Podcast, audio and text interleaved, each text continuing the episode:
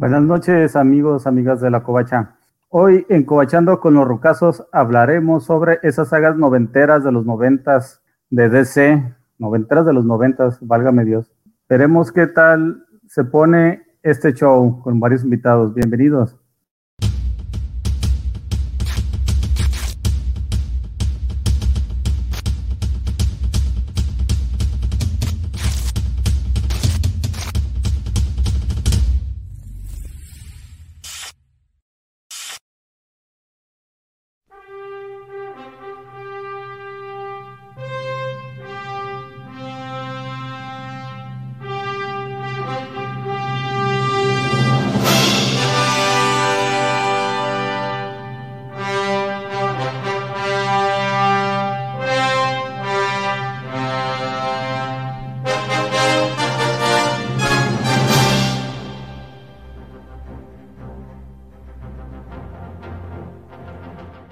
Noches, bienvenidos, amigas, amigos. Vamos a hablar de estas sagas noventeras y para esta ocasión especial está con nosotros Neto Rivera. Rucaso, el más rucaso, qué bárbaro. Estoy a punto de tramitar la del. ¿Cómo? Incen. Oiga, yo estoy listo para la vacuna. Sí, listo para la vacuna. Y la verdad estoy muy decepcionado. Yo pensé que íbamos a hablar de, las sagas ochenteras de los ochentas. Ahora me entero que de los noventas de los noventas. No, noventeras de los noventas. ¿Qué cosa es esta? Me largo, renuncio. No se crean. Mi nombre es Neto Rivera. Eh, me da mucho gusto que me hayan invitado. Que estas canas, esta sabiduría que he acumulado a lo largo de los años, sirva de algo. Sabiduría ñoña. Porque de la otra sabiduría, pues no tengo más que así. Esperemos y sí. Esperemos que sí. Y también nos acompaña Dark Cloud después de su baneo autoimpuesto del programa pasado. ¿Qué onda? ¿Cómo están? Aquí ya listos para ver qué traen Vamos a hablar de unas buenas sagas de los noventas, el boom comiquero en México. y bueno, pues ya aquí, la habla. Muy bien. Pues vamos a empezar con estas sagas noventeras de los noventas, como ya bien dije, porque yo creo que no he dormido bien y se, me barrió, pero... Para... pretextos, ya, empezando y con pretextos.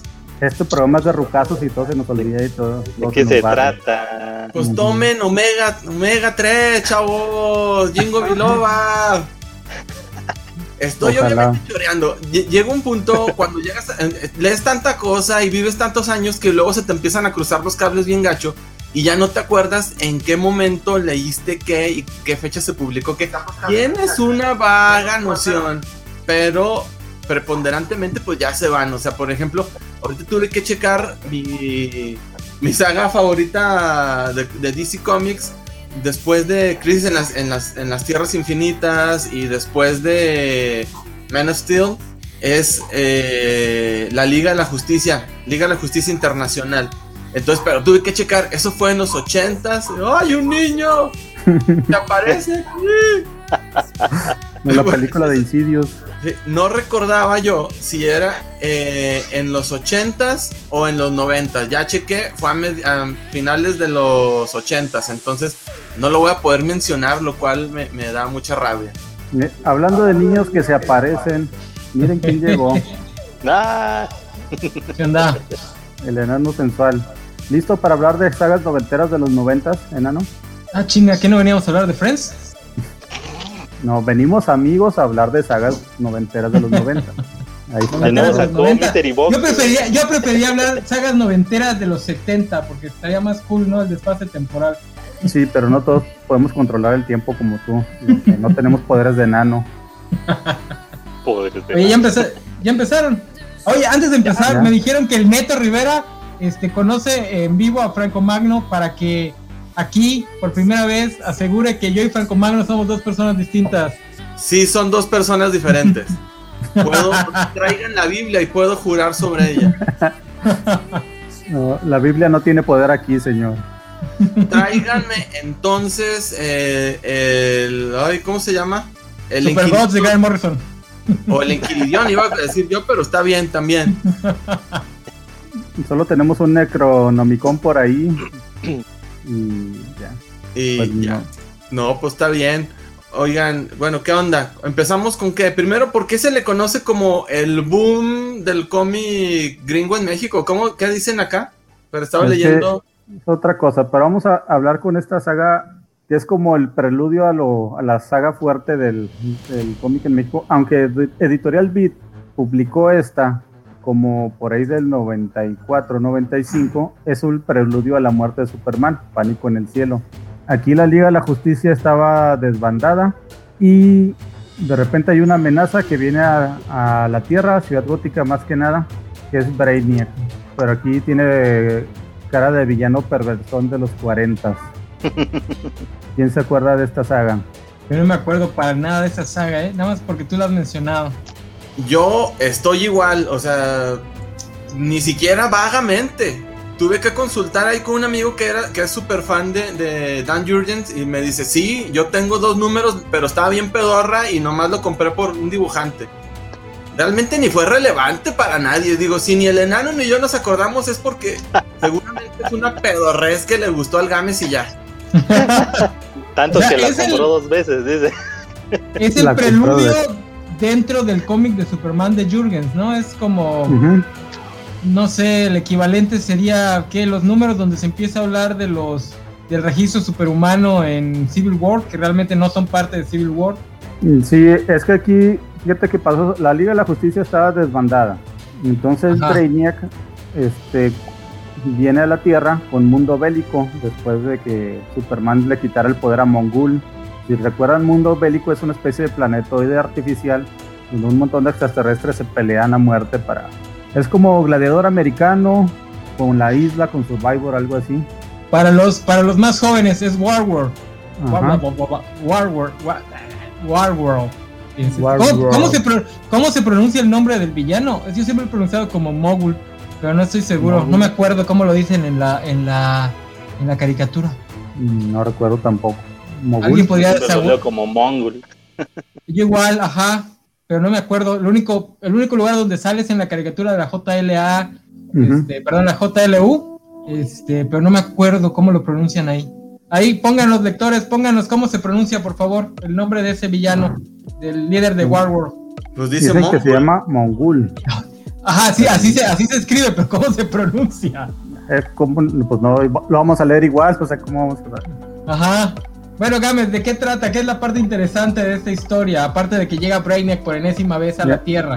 La parte interesante aquí yo considero que es que Superman, aunque es el líder de la operación, queda de lado y todos los demás personajes brillan bien chidote.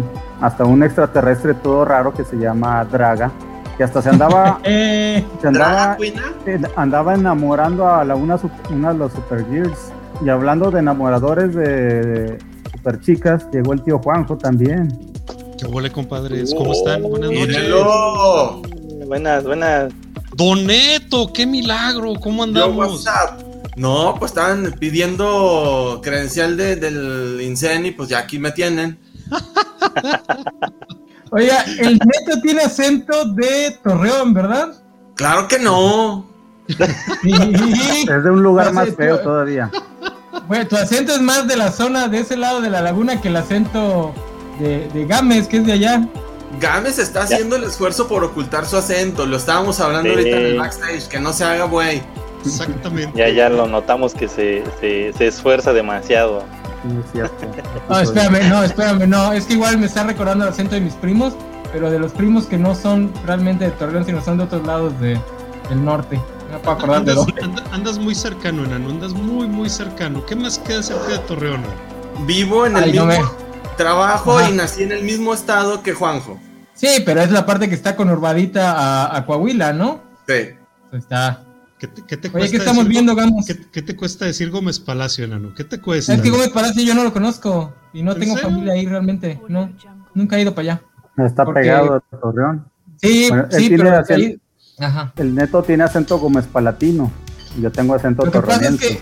siempre que he ido, a mí me dicen que esa, es la parte más peligrosa de esa zona. No sé si sea verdad o no más sea clasismo localizado. Gámez, Gámez dice. clasismo localizado e inmundo.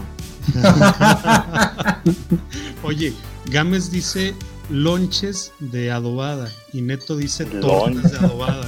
No, también decimos, lonche. Oiga, pero. El es como yo me lo imagino como. Oiga, diseñar personajes es mi pasión, ¿verdad? Sí, el, el Jurgen le echaba una hueva a los personajes, ¿eh? Igual en su etapa de Thor, una cosa espantosa, fatal. ¿Alguien se acuerda de, de la Thor Gear? Creo que esa, nadie se acuerda de eso. Qué cosa tan fea. Entra en los 90, entra en los 90, que es de, de Marvel. no era Jane Foster. No, no, no, no, no. Hubo una, en la etapa en la que Thor es este, un, un güey de ambulancia, un paramédico. ambulancia. un paramédico.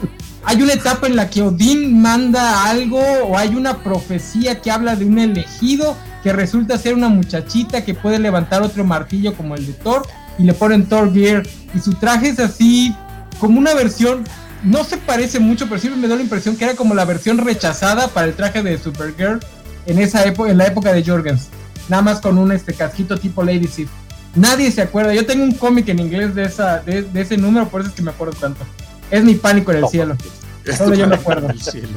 Oiga, Juanjo, cuando te veo siento como que estoy borracho, vato. Te veo, te veo borroso de un lado. Te, te, te, voy a hacer que te, sientas borracho. Ay, canicas. Ah, sí. Nos dice Luis Juárez que, sí, que Mongul, Mongul, o como se pronuncie, también sale en la segunda temporada de Young Justice, si es cierto. Este, está bien soquete esa pelea porque se ve que le está partiendo la cara a Superboy. Y, este, y aún así Robin puede darle pelea a, al Mongul. Cuando se supone que Mongul es un monstruo, es un titán. Sí, sí, le, parte la cara a Superboy, que es el más fuerte del equipo. Sí. No, qué mal. Oye, y total, llegué a media plática de pánico en el cielo. ¿Qué, qué me pueden platicar? Fue, fue una de las pocas sagas, bueno, no una de las pocas, una de las muchas sagas que en, en mis tiernos 12, 13 años no alcancé a comprar debido. Platíquenme qué onda con Pánico en el Cielo. Y siempre me quedé con ganas de, leer qué fregados había pasado en, Pánico en el Cielo. Pues no saben, llegaste tarde porque no saben, ninguno la leyó. Ya hablamos de su, Se resumen que es irrelevante y Totalmente. Por más que vi, te la quería vender y vender y vender en los artículos de JG Holguín, que decía, ay, como en Pánico en el Cielo pasó quién sabe qué cosa, y como en Pánico en el Cielo pasó quién sabe qué cosa, este, la neta es que eh, sí, sí, sí se me antojaba mucho, mucho leerla. Eh, pero pues la neta nunca. nunca, 30 pesos. 30 pesos. A mí se me antoja más. Se me antoja más ver crecer el pasto de mi jardín que esta, esta madre, la neta. Mira, qué bonita referencia al Capitán Marvel. Calcado el dibujo, pero ahí está. Primera edición, primera edición, abril de 1997. Abril del 97, eso no es cierto. Aquí está, primera edición. Es correcto el TP, pero esa la publicaron antes de la muerte de Superman. Originalmente mm. sí. Originalmente sí, es en Estados Unidos, pues, pero. En Estados Unidos, no, no, en México, güey. No, no, esta fue después de la muerte. Sí, fue mucho después.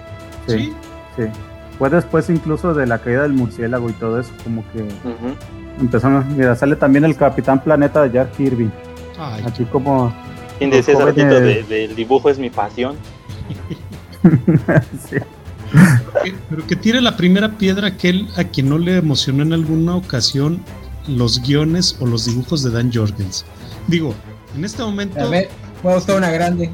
Este a mí me gustaba mucho ver las portadas. en este momento de la vida te das cuenta de que era una basura.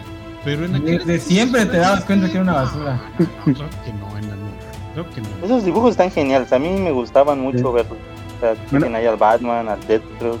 Fíjate que la, ahorita que releí el cómic me da mucha risa la escena de cómo reclutan al, al Deathstroke, que llega básicamente el Superman y dice, no, es que necesito, voy a hacer una guerra y voy a hacer una avanzada y necesito a alguien, un general como tú, que tenga habilidades tácticas. Este, sí, pero no quiero. Por favor. Bueno, está bien, me convenciste. porque acaba de morir el Jericho. Entonces dije, no, pues ah, si me voy al espacio, a lo mejor allá no tengo que pensar en eso. Está bien, sí, vámonos. Sí, ¿quién está? Pones el, pones el comentario que, que puso por ahí el buen Gerson Obrajero. ¿Eso es Pánico en el Cielo? Sí. todo eso. Qué chula de portada, güey. Está Panic in the Sky. Dice Gerson Obrajero.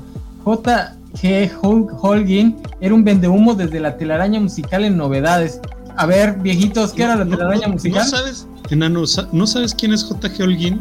Sí, sí, sí, el que fue editor de Beat o el que hacía como de editor de Beat muchísimos años. Traducción, Ah, no, no, el traductor, el traductor, pero sí es cierto, el traductor. Era el traductor de, de novedades en, su, en un principio y era el que medio en aquel entonces, alejado de cualquier señal de internet, en donde en México no había noticias de, de cómics de ningún tipo, era el que de forma masiva te decía, ah, mira, pues viene este, una serie de Spider-Man de tal manera, o viene una serie de Superman de tal forma, o la caída del murciélago va así, así, así, así, asado. Entonces, er- era, ¿qué te puedo decir? Era, era como el Giovanni Arevalo de nuestra, de nuestra generación, güey. no manches. Pero con la diferencia de que sí sabía de lo que hablaba y lo que estaba haciendo. La verdad, Sí, sí, sí. mucho de Hasta salió en el programa este de Nino Canún. de- ¿Y usted qué opina? ¿Cómo crees? ¿Salió a poco ahí, güey? Sí, ahí salió. Salió con varios de la escena comiquera que en aquel entonces estaban bien chavillos. Ajá. Y este, ahí, ahí salió hablando. Precisamente fue cuando estaban trayendo o publicaron la muerte de Superman, la caída del murciélago. Estaban, eh, ¿qué más traían en ese momento? Pues yo creo que era los tomos, ¿no? De recopilatorios del momento. Y igual y si lo está en YouTube, de hecho son, son dos videos, está completa ¿Cómo crees la, el panel. vivo, güey? Sí. Órale. Así es. Por aquí el buen Vale García dice, tiene razón el buen Jaime, Holguín escribía la era Marvel. Así es, escribía la era Marvel, escribía la, la infame telaraña musical, este, y Documentos en, clasificados. manda. en DC, en, en DC o en Beat escribía documentos clasificados. Ahí duró muy poco tiempo, ¿verdad? En Mm, DC, no sé. no, En Beat. Pues en Beat sí fue, fue muchos, muchos años, pues era como lo dijeron hace ratito, casi casi era el vocero, ¿no? Antes de que entrara en escena Paco Jiménez. Mm, yo recuerdo que fue poco tiempo de JG Holguín, pero bueno, pues eso es irrelevante a lo que estamos Sí, platicando. sí, sí. Sí, bueno, aquí lo interesante de Pánico en el Cine es que terminó y ¡Sí! gracias, a, gracias a eso dio pie a la nueva Liga de la Justicia. De aquí tomaron al Guy Garner, este, a Máxima, a Ah, Fuego sí. y a Hielo y al Escarabajo y a Buster Gold. Prácticamente. Oye, yo la neta cuando vi esa nueva liga, la, la neta nunca me había subido a, a- a algo de DC. Creo que lo primero que leí de DC fue la muerte de Superman. Entonces cuando llegué viendo la muerte de Superman y vi esa nueva liga de la justicia, dije, ¿qué liga de la justicia tan chafa, güey? No sé si fue su misma, su misma impresión o qué, pero Es, es la era Detroit, ¿no, verdad? ¿cómo, cómo? ¿De cuál? Es la liga, es la Liga de la Justicia de la era Detroit, la que estaba comandada por, por Aquaman y, y tenía su base en Detroit. No, no, esta era ya cuando muchísimo con antes, fue antes de la, de la crisis. Poquitito antes de la crisis en las Tierras Infinitas era la, la que tú mencionas. ¿La Detroit? Sí. Porque Ah, luego, de ahí, cuando, cuando llega la crisis en las Tierras Infinitas, luego, luego que empieza, es, empieza ya con la reestructuración sin Superman, sin Wonder Woman y sin los grandes, nomás estaba Batman. La liga de. Giffen, ¿no? Sí, de Giffen. Ah, y de- la JLI. Sí, que esa es mi, mi liga favorita. Ok. Así es. Dice Jaime Entonces, Carrero, la de. JM de Matis y Kev Y Griffin. Kate Giffen.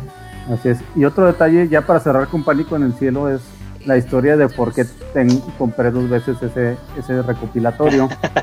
Le gustó tanto que lo quería Wow. coleccionar. Eh. Fíjate que sí me gustó de niño. ¿Te cumplió? Sí te cumplió San Juditas.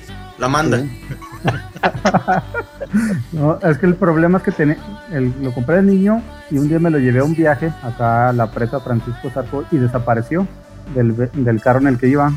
Sí, nunca lo encontré. Me- nos regresamos y ya nunca lo encontré. Años después, regresando ahí mismo, porque mi tía vivía ahí, una vez eh, nos subimos al cerro y encontramos como una especie de lugar para la chaviza de aquel lugar, porque había muchas revistas de lo insólito y cosas así.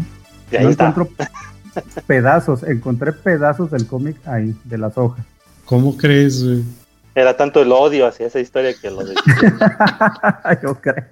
Sí, pero, No pero se me hace un desperdicio. A mí se me hace un desperdicio, pues porque pudieron usarlo para el boiler. Sí, Y en lugar de usar la leña. Para asar unas lominitas, güey. Ya movámonos a la muerte de Superman, por favor. Sí, Sí, ya. O sea, A tenemos ver. 21 minutos hablando de esa basura, no manchen. A ver, ¿qué edición es la que consiguieron para empezar? Yo nunca tenía la primera, pero ya nomás conseguí la, la segunda edición.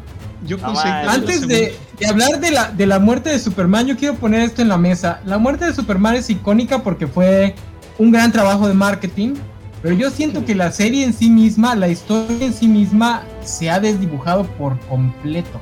Al punto de que la trataron de, Snyder la trató de usar en, en Batman contra Superman y es la parte que nadie se acuerda. O sea, salvo por el marketing en su momento, nadie se acuerda de esa historia, de lo que pasa realmente en esa historia. Pues Porque lo que pasa es muy olvidable. Ajá, a eso me refiero. Creo, que hasta el doble co ya se olvidó por completo, ¿no? No creo que los chavitos este, se acuerden de esa icónica imagen que por cierto está mal dibujada. Este, está muy padre, a mí me encantó en, en su momento, pero la piensas tantito y ¿por qué fregados los dos tienen el puñetazo del mismo lado? En vez de cruzarlo. El Dumbo está así y el Superman está así, le da con los dos. Como que le pégale por aquí, papá. Por aquí pégale. Porque, por ejemplo, no lo usaron. No lo usaron en la, en la película de hace ya como 15 años, la película animada de la muerte de Superman. No lo usaron. Este, no lo usaron en la, en la caricatura. Entonces, ¿qué tanto se recordará de la muerte de Superman? Aparte de que Superman muere en, esa, en ese número. dice Aquí dice Jaime Carreno, al contrario, muy buena historia. De pánico en el cielo. Sí, eh, pánico en el cielo. Chicos, van a estar hablando de eso, por favor. Por favor, si no, si no eres Dan Jurgens o Spider Games, no sabes qué es esa basura, cabrón. Yo no recuerdo, mira, hay un comentario ahí. Dos veces pánico en el cielo. Sí, ¿eh? yo no sabía hay que, hay que, tuitear, hay que tuitear a Dan Jurgens y hacerle su día. Dice Gerson, yo nunca la tuve, me fue imposible conseguirla. El comercial de TV en México, la S que sangraba, era impactante. Yo no recuerdo haber visto un comercial de, la muerte de Superman en televisión. Habrá que buscarlo. Fue impactante verlo en, televisión. yo quisiera nada más aportar algo de esto. Teníamos una gran ventaja contra Durango Capital y otras ciudades que, que aquí en Torreón sí teníamos una tienda de cómics gringo y que nos fiaban entonces nos, fiaban. Entonces, era la gran ventaja. Entonces, cuando nos avisaron que iba a morir Superman, pedí, yo, yo tenía dos tomos gringos, uno en su bolsa negra que jamás saqué y otro que sí abrí y si lo vemos en retrospectiva, como ya bien lo dijo el enano, es una historia bastante me, con un dibujo bastante las partes chidas, porque las partes gachas es este John Bogdanov que dibujaba, pues para dibujar con el pie izquierdo lo hacía muy bien. Sin embargo, pues efectivamente es, es solo mercadotecnia, pero en esa época los ñoños todavía seguíamos siendo unos rezagados sociales más, eh, cargados de virginidad más. Entonces, que todo mundo estuviera hablando de un cómic era algo bien chido. Era algo de que, y oye, tú lees cómics, ¿verdad? ¿Por qué? Por tu campo de virginidad. Ah, sí. sí, lo detectaste muy bien. HDP.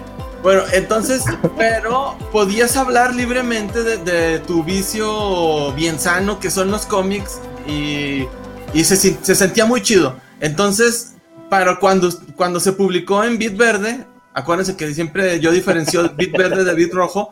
Cuando se publicó en Bit Verde, pues para mí no fue nada relevante, pues porque para mí el boom ya había pasado. Pero de todas maneras, renació este interés por los cómics y para mí como, como lector fue una experiencia muy chida. Es todo lo que voy a hablar de, ¿Cuántos años tardó Bit en publicar La muerte de Superman? No tantos, no tantos, fueron meses incluso. ¿Meses? Sí, porque aquí que dice que fue 93 y la muerte de Superman es de, finales del 92 en Estados Unidos. Réstale seis meses porque no sé por qué siempre publicaba con fecha de publicación como con seis meses adelantado. Ah, sí es cierto. Tenía como 2, 3, 4, 5, 6 meses por adelantado. Bueno, esta es una cuarta edición de octubre, octubre del 96. Referencia de Rucos con su Vamos a hablar de los equipos creativos. ¿Qué les parece? Los equipos creativos que, tenía la muerte de Superman eh, estaban divididos en, las cuatro historias, bueno, los cuatro cómics representativos de Superman, que era Action Comics, que era Superman, que era Adventures of Superman, que era Superman, Man of Steel. De, de, esos cuatro equipos creativos, yo creo que el que menos me gustó fue el de Action Comics, que era Jackson Lewis y no me acuerdo quién más, Era el que dibujaba más gacho. Yo sé que salían, que dibujaban uno Dan Jurgens y ya. Ese era el de Superman, efectivamente. Ahí era autor, eh, escritor y dibujante. Y luego en, en, ¿Cuál se llama el otro? En Adventures of Superman, ahí dibujaba Tom Grumet, que me gustaba mucho, me gustaba mucho cómo dibujaba él. Sí, de hecho era el, mejor dibujante de, de, esos tres equipos. Sí, sí, efectivamente. Y si tú eras un puberto impresionable como lo fui yo en su momento, eh, el dibujo de, de, John Bogdanov, en su momento en algunos paneles, en algunos splash page, se veía de, de super no manches, güey. Claro, lo ves ahora y dices, ¿qué basura es esta? Como dice Neto, güey este, era, el, era el mejor dibujante con el pie izquierdo que puede haber en el poblado. En el, en el condado. En el condado. no me acuerdo si Jerry Ordway todavía dibujaba Super, eh, Superman en esa época. Según yo, nada más eran los ochentas. Jerry Ordway creo que era el entintador, ¿no? O era, o era el dibujante de Adventures of Superman. Tú ahí lo tienes, este eh, Carlos, dale una checada. estoy buscando, estoy buscando. Un detalle bonito que sí tenía ese La muerte de Superman era que conforme se acercaba a la muerte de Superman, los paneles iban disminuyendo. Culmina en un solo splash page, pero la página anterior eran dos, y luego le das para atrás eran cuatro, ocho, ya no me acuerdo, pero conforme te vas acercando a la muerte, se van haciendo más grandes los paneles, las ah, viñetas. Venga. Estuvo chido. No, no lo recordaba de esa manera, fíjate. Sí, y a ti, Enano, ¿qué te gustó de la muerte de Superman? Uh, pues nada más la. Eh, a mí me gustaba mucho la idea de Doomsday, porque pues, era un niño este, imberbe, como de. ¿Qué será? A ver, como ocho años a lo mucho. No, siete años a lo mucho. Y me acuerdo que mis primos me contaban de. De, de, Doomsday. Eh, no me acuerdo si ya habían salido las Pepsi o eso fue mucho después. Pero me contaban de Doomsday y la idea se me hacía padre, ¿no? digo, muy, muy noventera. Ya en retrospectiva es bastante estúpido que ese sea el villano que haya matado a Superman. Eh, Que es, creo que al final es la razón por la que, pues, no, este. No trascendió. No tiene.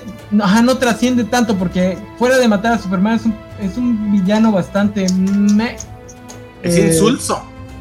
Sí, porque su lugar lo podría tomar fácilmente el lobo, porque la única razón por la que es indetenible es porque el guion dice que es indetenible.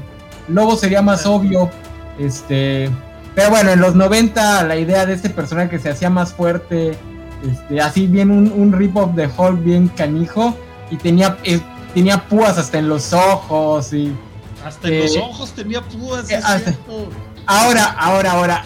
El Doomsday primerito, el que, el, que tiene el traje verde, es una Basofia. Siempre fue una Basofia todos lo, olvidamos este, voluntariamente porque era una basofia, la basofia más grande de las basofias. Era un Doomsday que tenía Aquí ya tengo, tengo el dato que preguntaba. Eh, Jerry Ordway fue escritor. Jerry Ordway, el escritor. Y ya de los dibujantes, John Bogdanov, eh, Tom Grumet, Jackson Guys y Dan Jurgen. Mm, Brett Britting fue el pintador. Y bueno, no sé quién más estaba preguntando. Oye, Gámez se fue a darle contención emocional a, sus cómics de, Pánico en el Cielo.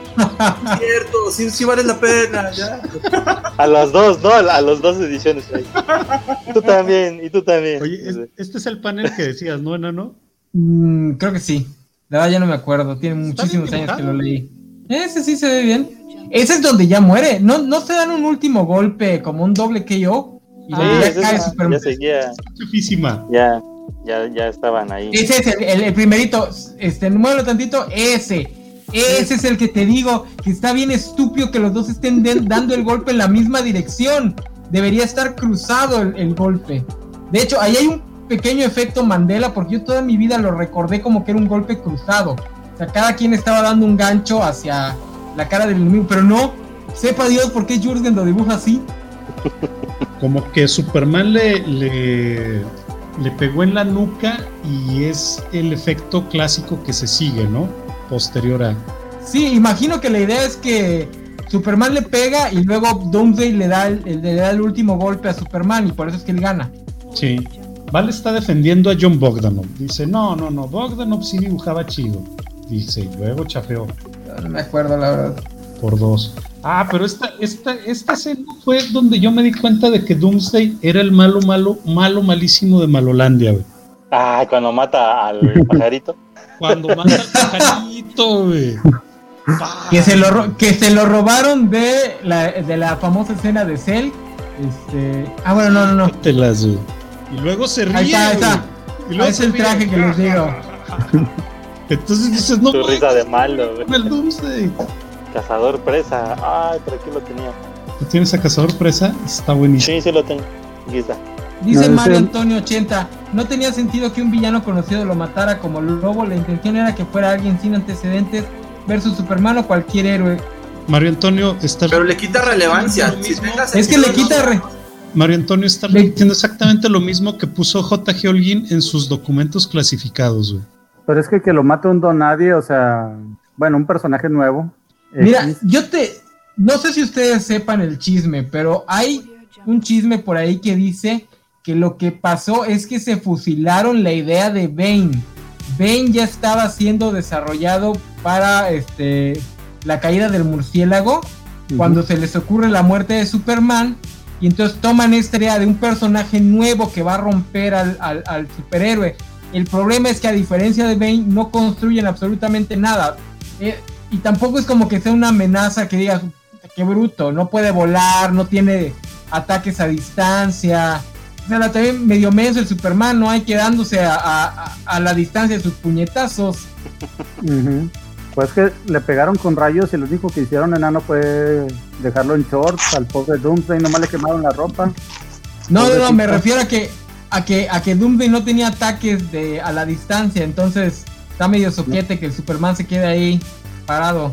No me acuerdo, tenía No. super velocidad Doomsday. Sí, sí, o sea, era muy rápido, decían que se movía tan rápido como Flash. No. Por eso la liga no, no hizo nada contra él, porque en el momento que querían, lo veían pesado y lento, y en un parpadeo ya, ya los estaba agarrando de la cabeza y ahí aplastándolos contra el suelo. Pero esa liga hasta Invincible le hubiera podido partir el queso, güey. Era chafísima, era chafísima. Sí, dice Manuel Villegas Ramírez. Hola, saludos a todos. En su tiempo la muerte de Superman me impactó y Doomsday sí me impactó como villano. Es el único que ha matado a Superman. Eso tiene crédito. Ni Luthor, ni Luthor pudo. Pues sí, porque los guionistas así lo decidieron, ¿no? Es como la Spider Gear, que es la única que ha vencido a Thanos y a Doctor Doom. Jaime Carrera, es una fuerza bruta la que mataría a Superman. Pues qué chafa, o sea. Sí, la idea, me imagino que la idea es que fuera así como, como un, más que un villano, que fuera como una fuerza de la naturaleza, pero pues, o sea, nada más reviven a, a, Doomsday para volverlo a matar, ¿no? Creo que lo más interesante que han hecho con él es en la, en la caricatura de la Liga de la Justicia, donde lo, lo lobotomiza el Superman de los maestros de la justicia. Siempre creí que Doomsday era una versión alienígena de Hulk, solo le sirvió para matar a Superman. Jackson Obrajero, pues sí. Efectivamente. El enano está diciendo que Doomsday está al nivel de Square Girl. No, Square Gear es más poderosa, lo dicen los guionistas. Ahora, ¿qué sentimiento les dejó a ustedes la primera ocasión que, la primera vez que terminaron de leer La muerte de Superman? Yo la neta sí me agüité, güey. Yo no la leí Sí, en pues su fue algo momento, yo- increíble. Fue, fue algo así como que, wow, sí lo pudieron matar. Y, y sí, esa fue también mi impresión como JJ. fue así de, no manches, ya, ya lo mataron, ahora qué sigue, qué va a pasar. lo mataron y ahora qué? Sí, y sobre todo, ¿saben por qué? Porque no tan recientemente, pero no muy alejado tampoco, habían asesinado al Robin Jason Todd y no había regresado de la tumba, entonces sí te creías que los superhéroes se podían quedar muertos. Entonces sí fue de que, ¿y ahora qué? Y aparte, Sí. veníamos de esto, de esta relación, al menos de mi parte, amorosísima con Superman, que antes me valía un sorbete, y con John Byrne, John Byrne, o como le quieran ustedes pronunciar, lo llegué a amar mucho a este personaje. Entonces, que lo maten, sí sentí gacho y sí creí que se iba a morir para siempre jamás. Luego ya nos dimos cuenta que era una triquiñuela y que los cuatro Supermanes, que de los cuatro, pues no se armaba uno. Eh, pero bueno, no estamos hablando de eso. Me, adelanté un poco, perdón. Pero sí sentí muy gacho. Sí, la neta, la neta, yo, yo recuerdo que sí me agüité y, y- Y dije, bueno, ¿y ahora qué? O sea, pobrecillo, no se merecía morir, ¿por qué? ¿Qué, está pasando aquí? Diantre, güey. Y, ya, un mes después sale eh, el, Mundo sin Superman, este, luego sale el funeral para un amigo y, la portada está icónica de, del Superman, donde está regresando de la muerte, donde se ve que regresa medio de la muerte ahí con, con Pa Kent y sí se ve, se ve chidillo ahí todo ese Sí, ahí donde el Packen lo trae entre los muertos. Exactamente. Y eso también se me hizo muy, muy entrañable porque yo no sabía que había acabado de morir Paquent hasta que vi ahí ese, ese cómic y, el reencuentro se, se, me hizo chidillo. No, ahorita todavía no se moría, ¿no? Estaba vivo. no, es que ahí en la historia, pero en la historia tiene un como un paro cardíaco, creo, un ataque al corazón. Ah, sí y en ese lapso en el que lo tratan de revivir es cuando eh, regresa con Superman. De hecho, despierta mencionando que ya lo había traído de vuelta, ¿no? Pero no sabían dónde estaba. Con, el, con el pelo largo. ¿Cuánto duró muerto Superman? ¿Una semana? ¿Qué número es ese que tienes ahí? El, el del el Superman volando en el cielo. ¿Este o cuál? Sí, sí, sí. Vamos a dejar de ver. A ver, eh, trae. Mm, ¿Es el 500? Ajá. Sí. Y si el último número de la muerte de Superman de Adventures of Superman, 500. 497 menos 500 duró tres números muertos. Qué poquito, güey. Junio del 93. No, sí duró un poco más porque acuérdense que el reino de los Superman ¿no? Estaba todavía muerto. En Reino de los Supermanes todavía estaba muerto. Sí, pues es el chiste que quién era el que iba a quedar como, como reemplazo del Super. No estaba en la fortaleza de la soledad ahí recargando pilas. Sí, de hecho, de hecho digamos que en el Inter de eh, el regreso de Superman, porque de hecho ese número finaliza en el que ya ya no está su cuerpo, ¿no? En, la, en la, en la tumba y de ahí viene todo lo que es Reino de Supermanes, porque pues de hecho aquí trae el como que el preludio a cada uno de estos cuatro personajes y como dice aquí Paquén que ya lo había traído de regreso, ¿no? Entonces no se sabía a dónde había ido, por eso es que van a investigar ahí a, donde tienen la estatua de Superman, pues encuentran que ya está vacío. Pero de ahí pues eh, durante todos los eh, cuatro o cinco números del Reino de los Supermanes pues nunca se ve dónde está, ni infieren que ya está vivo, porque no encuentran su cuerpo, pero no saben dónde está. Y sí, ya cuando se descubre, creo que es en el 4 o 5 eh, del Reino de los Supermanes, ahí ya se ve que está en la, en la fortaleza, ¿no? Ya con el traje negro y todo eso. Estaba en el IMSS, es que lo llevaron al IMSS y después del IMSS lo llevaron a un hospital privado y mejoró su calidad de muerto a vivo. Por eso ya en las fortalezas de la soledad, pues, ah, no, sabe que no estaba muerto. Y ahí en el reino de los supermanes, pues nos dan cuatro supermanes. Estaba el Superboy, que no quería que le dijeran Superboy. Le voy a Metrópolis. Sí. El Steel. El Man of Steel. El Steel. El Erradicador. ¿Ese era de Man of Tomorrow o ese era.? No, era, el, era el Superman intenso, era el Superman malo, malo. ¿Quién? ¿El Erradicador? Sí le llamaban el Kryptoniano. Ah, de Kryptonian, ok. Y el otro es el Cyborg Superman. Ese es el del eh, de Man of Tomorrow. El malo malote era el Cyborg. Bueno, al principio los, no Los dos. Al, al, principio creías que el Cyborg era el chido, porque se suponía que había regresado a la muerte con las heridas infligidas de, de, Doomsday. Y medio actuaban más o menos igual. De hecho, hasta el rostro, ¿no? Todo era, era lo más parecido. Pues de ahí salen. Perdón. De ahí, salieron, de, ahí salieron tres buenos personajes, porque Superboy pegó, Steel pegó, y este Cyber Superman fue un villano secundón, pero fue un villano importante durante bastante tiempo. Sí. Sí, de hecho, pues tuvo continuidad, ¿no? Ya después de todas las crisis que hubo, él siguió todavía vigente. Creo que volvió a salir hasta la eh, Siniestro Courtois. Ahí vuelve, vuelve a aparecer. Sí, que al Cyborg Superman viene de, la versión de los cuatro fantásticos de DC, ¿no? Cuatro astronautas que van al espacio y no son rayos cósmicos, así aquí son luces cósmicas. No es, igual, pero no es lo mismo. Y solo ese sobrevive. Sí, mucho, mucho paralelismo. Bueno, y creo que de esos, ¿cuál es el, el nomás quedó el Superboy, que es el que luego dijeron que es un clon, que venía de Cadmus, es un clon de Superman y del Ex Luthor. y, el, y el Steel, no, por ahí anda, más bien la hija del Steel, es la única que se mantiene todavía. Sí. Que gracias a ese Steel nos dieron una gran película de... de, Shaquille O'Neal como Steel. No manches. los, niños, los niños de ahora están muy spoileados con su MCU. Nosotros teníamos, lo único que teníamos en esa época de superhéroes era Shaquille O'Neal como Steel en un traje horrible, espantoso. También la Liga de la Justicia, pero nada más estaba Flash. Ah, pero esa, fue una, una película para televisión. Ajá, es cierto, es cierto. Sí, e igual también para televisión el show de Flash. El show de Flash. Con el papá de Dawson Creek y el papá de, Flash de. No, no es cierto, Jay Garrick de la serie actual, ¿no? De, la serie actual. Dice Félix Farsar que esa resurrección hizo enojar a varios cristianos. ¿Por qué? Si les, les está dando a entender que la resurrección existe después del tercer día. O sea, nos están después del tercer número.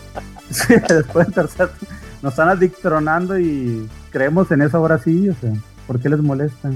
Bueno, pero ya que estábamos hablando de Cyber Superman, este, podemos ir pasando a la siguiente saga, ¿no? Que él es el detonante. O, viene otra. no, del Cyber Superman y Mongul, Mogul o Y Mongul, Mongul, Mongul, como se llame. Sí.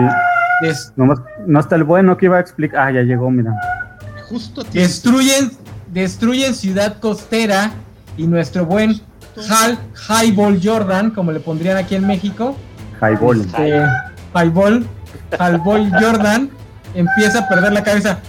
¿Quién tiene fantasmas? ¿Quién tiene fantasmas? Yo. Ahí están los Ya nada, lanzó mirada furtiva así. Se callaron. volada se acabó, qué rollo. bueno, fíjense que el Crepúsculo Esmeralda fue el primer cómic que yo leí de Linterna Verde en su momento. Es una edición muy bonita de Vid, todavía tengo su, versión original, que en su momento costó la módica cantidad de 20 pesotes. 20, ¿no? 20, 20 pesotes.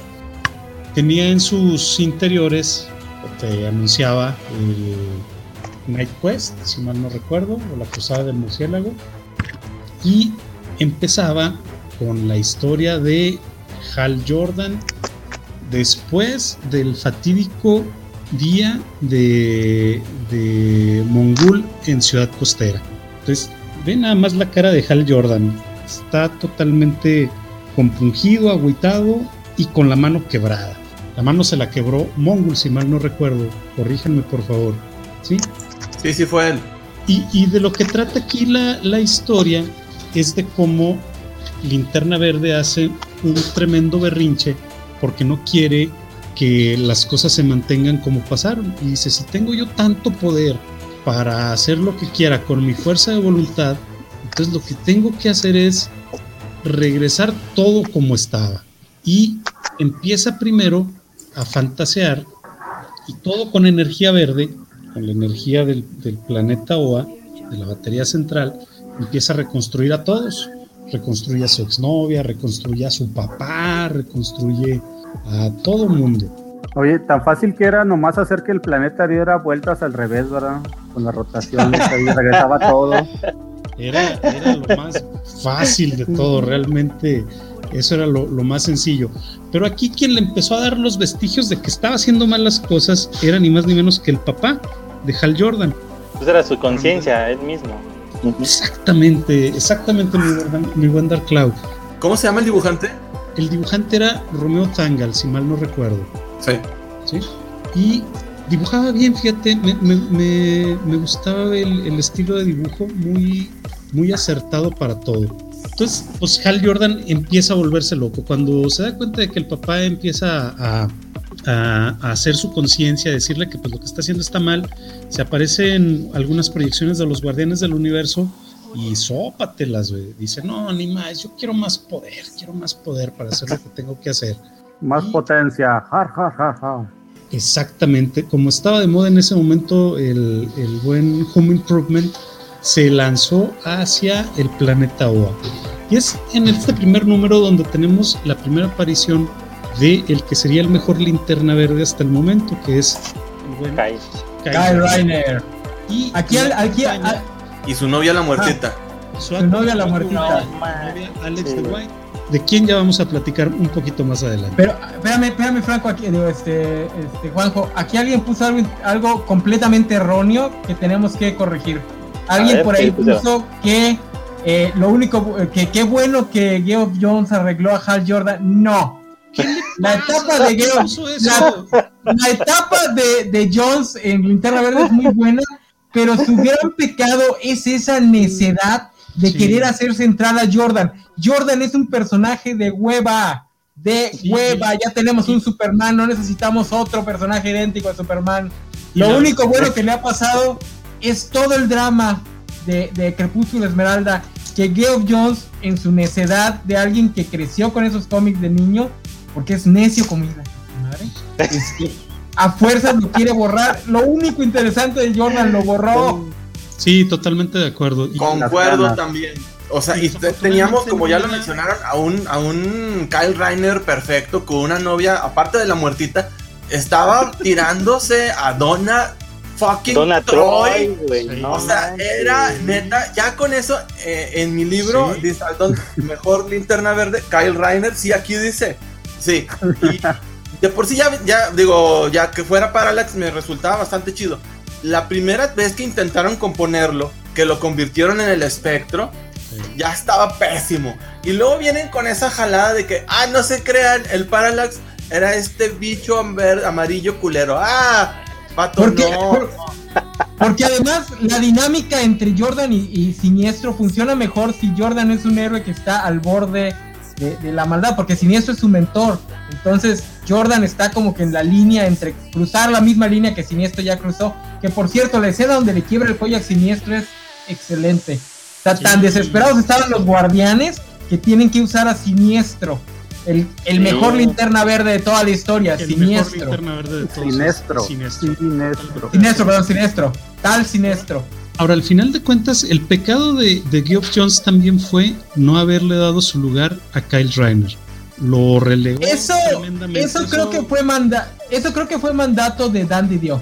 Dandy Dio tenía unas ideas, sí, porque lo mismo hizo con Wally West, lo mismo hicieron, y eso no lo hizo Jones, lo hicieron otros guionistas con Dick Grayson, etcétera, etcétera. Dandy dio cuando en, en los 2000 estaba muy entercado en volver a DC a los héroes originales y todo lo de los 90 echarlo para atrás. Y bueno, Geoff John tampoco le enojó porque él sueña con sus hombres blancos de barbilla cuadrada, nada de negros, nada de latinos, nada de mujeres, por favor, puro hombre blanco. Ya ves que ya ves lo que dice el buen actor de, de Cyborg con respecto al, al buen Geoff Jones. Sí, pues quería regresar todo a la Silver Age, que es lo que él leyó cuando era niño, ¿verdad? Ajá. Exacto. Pero idéntico, idéntico, porque Grant Morrison y Mark Millar también hacen lo mismo, pero ellos le ponen su giro, ah, le construyen, le dan la vuelta. Geoff John quería lo mismo que él vio en, su niñez, exactamente idéntico. Sí, que nos, nos, arruinó, arruinó el Wally West. Con su, con su Sociedad de la Justicia y con sus Teen Titans. Ah, no, sí. La primera etapa es muy buena. Pero los Teen Titans también tienen algunos problemas. Lo que le hace impulso todavía no se lo perdono.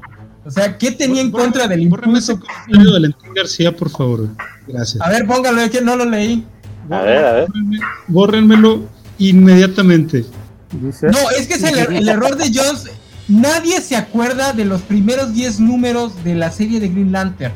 Enano, estaba de enano, enano, enano, para. Si quiere Vale. Time. Tu opinión enana que pague. Tiene que pagar. Con su cuenta de Twitch.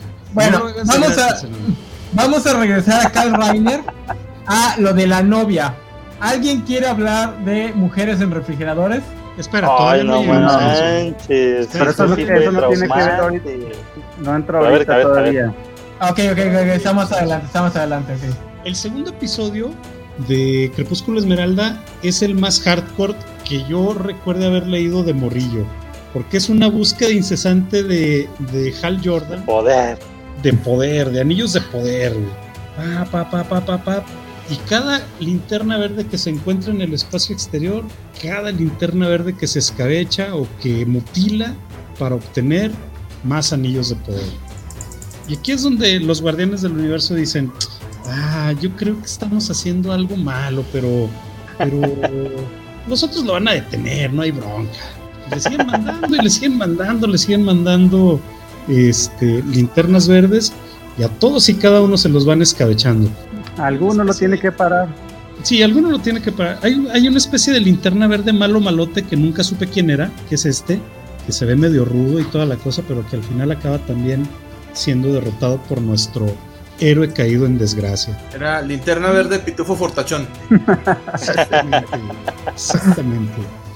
Luego llega el linterna verde de ojos saltones, también se lo escabecha. Luego llega otro que es muy fuertezote, también se lo escabecha. Y luego llega Búdica. Budwika. ¿Cómo? Budwika. Budwika. Budwika paleta. a la mano, güey. Paz, güey. Sí, se la mocha. ¿Ves? ¿Ves el rojo carmesí ahí a todo lo que da enfrente del verde? Y dices, no manches. Le avientan a su mentor, al buen Kilowog, y también le dan cuello. De hecho, se me hace gacho cómo, cómo se escabecha Kilowog, pero eso es después. Llega la, a la batería central de OA y es donde precisamente comenta el enano.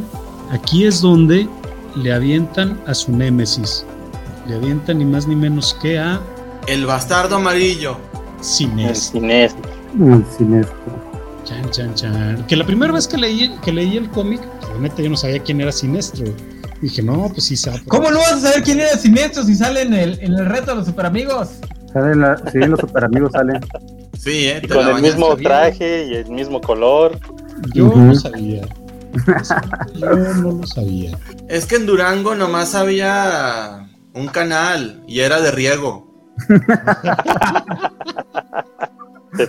Oigan, oigan, oigan, oigan, espérense, el Vale nos está regañando que porque estamos dando datos erróneos, que no sabemos de lo que hablamos, que qué clase de ñoños somos.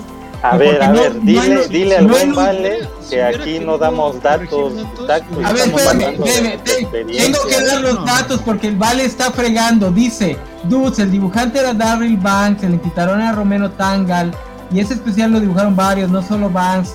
El de Oye, ¿no tienes por ahí la imagen del Homero? Del Homero, Ah, discúlpeme usted, yo leí esa historia en mi Fred Hives y Bill, Will, y Bill Willingham, el de No Fables. le- no, eso no le interesa a nadie, nano. No, somos- no estamos en una tienda de cómics hablando de. El de vale, niñas. el vale nos está fregando en WhatsApp que cómo nos atrevemos a hacer un programa Oye, ya- ya les pagó, ya les pagó. erróneos. A ver, Recuerda ya que pagó, aquí es como si estuvieran. Aquí es como si estuviéramos en la primaria en el receso comiendo una gordita y una nieve. Un lonche que no, nos por ahí. Sí. Estamos Ponlo hablando de lo que vemos, no nos acordamos. Ponlo de en pantalla grande al buen JJ, por favor. No, Según yo Paco, Te va a recuerdo, bañar también. No se ve de Banks todos modos. dibujaban, ¿Quién pero en el que es el dibujante? de Kyle Reiner. Dibujo, No sé, no se entiende nada. Romeo No se entiende, no se, no se entiende, este, Juanjo. No se Entre tu cámara, entre tu cámara borracha. ¿Y tu, y tu curso de maraquero? Exacto. Van a tener que creerme. Y aquí el dibujante dice que es Romeo Tangal y Robert Campanella. Sí, porque yo les Robert dije. Campanella, Romeo Tangal, Darryl Banks, Fred Hines, Bill Wilhelm, Ron Mars. Sí. Sí. Ron que después se, que después se iría a escribir este, a Carl Reiner. Oigan, Sí. aquí nos ponía, nos ponía otro comentario de que cuando digo el error de, de, de Jones, no es que toda su etapa no me guste, lo que hace con la con el Corp es muy bueno. Incluso lo de Parallax es muy interesante. Lo que hace con los Sinestro Corp es genial. Pero su necedad de, de, de poner a, a Jordan era muy notoria. Nadie se acuerda de los primeros 10 números de, esas, de esa etapa. De cuando estaba de necio de poner a Jordan como piloto, porque él una vez se subió a un avión y decía, esto no lo hace Bendis, yo sí me subí a un avión. No servía para nada, pero el tipo estaba enculadísimo porque se subió a un avión. Este, Sí. nadie, se, nadie se acuerda de esa parte. Alguien dele No. por favor Ok. pamba a Superior Iron Man. ¿Cómo extrañamos Ok. a edad de el beat? No, no. no.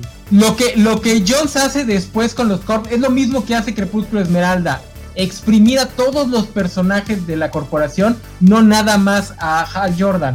Y pues Jordan se va desdibujando poquito a poquito hasta que después re- reinterpreta la, la dinámica con Sinestro, como este, que es básicamente el niño dorado de los, de los linterna verdes, pero se les puso este hardcore. Ay, ese es A ver. Warrior, ¿no? ¿Cómo, cómo se llamaba este? Guy Garner que se convierte en Wars. Guy Garner se convierte. Espérame, Félix Zarzar usó sus cobacholares para mandar un mensaje. Aquí nadie va a hablar mal de mi pie izquierdo, diría don Francisco. ¿Alguien entiende esa referencia? Sí, bueno, de don Francisco no, pero fue cuando yo mencioné que John Bogdanov dibujaba con la cola. y dice, eh, vale, a ver si sí, pues pagando si los leemos, pero si no pagan, si por si ignoramos los comentarios, y gratis, pues que pague, que pague ese Valentín García. Oye, pues total, llega el último número de conclusión de, de, Crepúsculo Esmeralda y sópatela, se dan con todo. Aquí Hal Jordan comete, comete el grave error, en teoría, de despojarse de todos los anillos de poder que había acumulado en su viaje carnicero hacia el planeta Oa. Pero esto es más bien un recurso argumental, porque los que realmente sabemos cómo está todo este cotorreo, sabemos que no importa la cantidad de anillos de poder que tengas, porque lo que vale aquí es la fuerza de voluntad que, le imprimas a todos y cada uno de, esos anillos de poder. Entonces, pues empiezan a dar con todo nuestros buenos amigos este, Hal Jordan y Sinestro, y al final Oye, Juanjo, Juanjo. Dime, dime. ¿Puedes pasar las hojas todavía más rápido para que no se vea nada de plano, por favor? Me parece perfecto.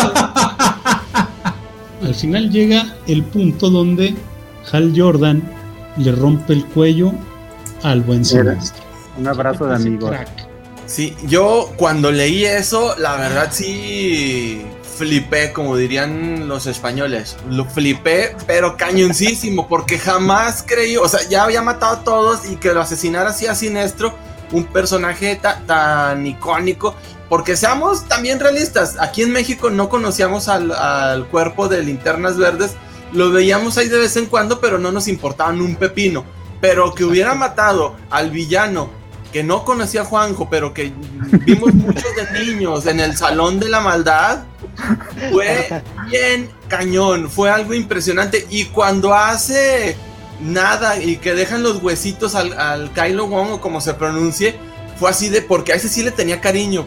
Porque lo, yo lo, lo, que, lo quise mucho en, la, durante el run de JM de, Mari, de y Giffen, Kay Giffen le agarré muchísimo cariño a ese personaje y que lo haga huesos estuvo bien cañón, bien cañón, realmente fue un impacto muy, muy grandioso y ya estoy a punto de irme, pero quisiera también comentarles que chequen con el calzón por fuera, el mejor podcast de cómics hecho en la comarca lagunera. ¿Dónde lo encontramos, Neto? Eh, ahí dice, mire, Facebook con el calzón por fuera.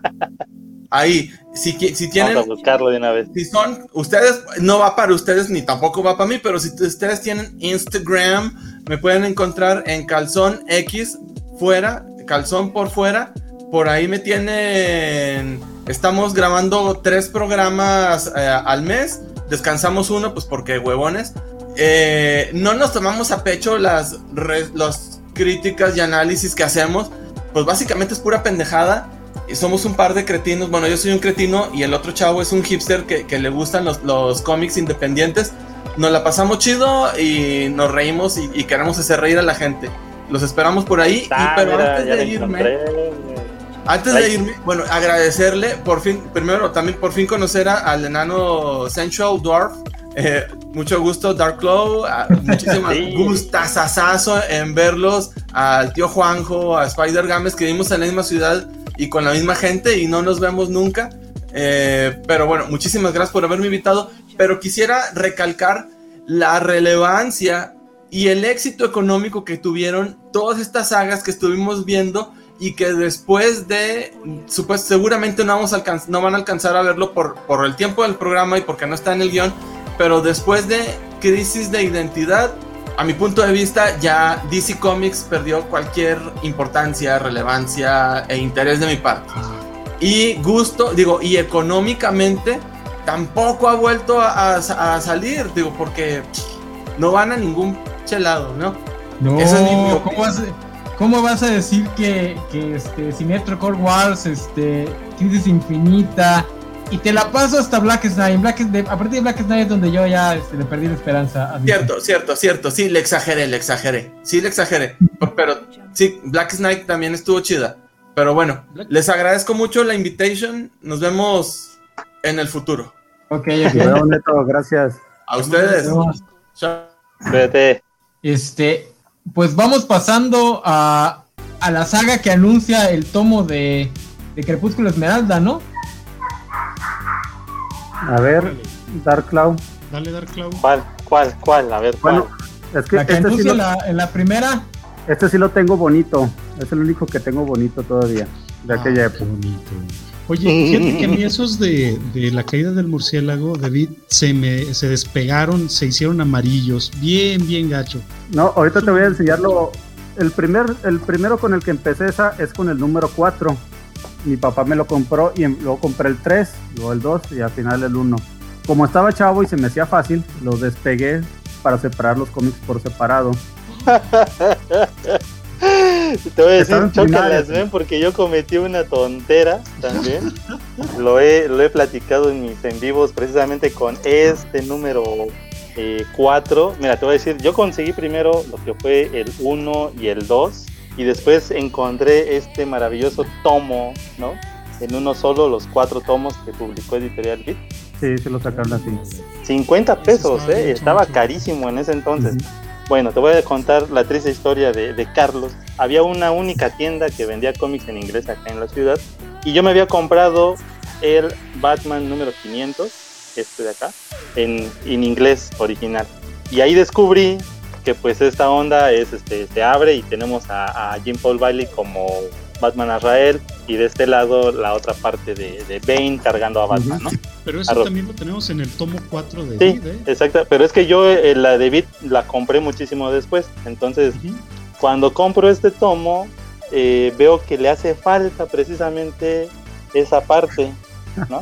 De hecho, ya, ya, nos, ya se la volví a quitar, porque aquí, aquí, aquí se puede notar que se despegó algo. Yo recorté mi cómic en inglés, le quité precisamente al Batman y se lo pegué a este tomo. Aquí lo pegué. ¿No? Lo pegué. o sea, eso, eso me ha este, hecho acreedor a muchos este, regaños, yo lo sé, muchos eh, seguidores de ahí de sector cuando conté esa historia fue así de no. Entonces, bueno, compré después la edición de Beat, ¿no? Ya me di cuenta cómo venía, ¿no? Me arrepentí enormemente de haber destrozado mi Batman 500 en inglés, que después después volví a conseguirlo, o sea, lo volví a comprar, ¿no? Este, y, bueno, ya ahí nada más quedó para la, anécdota lo que había yo hecho. De hecho, aquí está un pedacito todavía del número anterior. Entonces, sí, ese, eh, así como dice el buen Juanjo, digo, perdón, el buen Spider Games, que destrozó su cómic, pues yo hice algo parecido, ¿no? Entonces, pues ahí está. yo lo hice con los tres, con los tres volúmenes, el 2, el 3 y el 4. Nomás el uno lo tengo así porque eso lo compré después.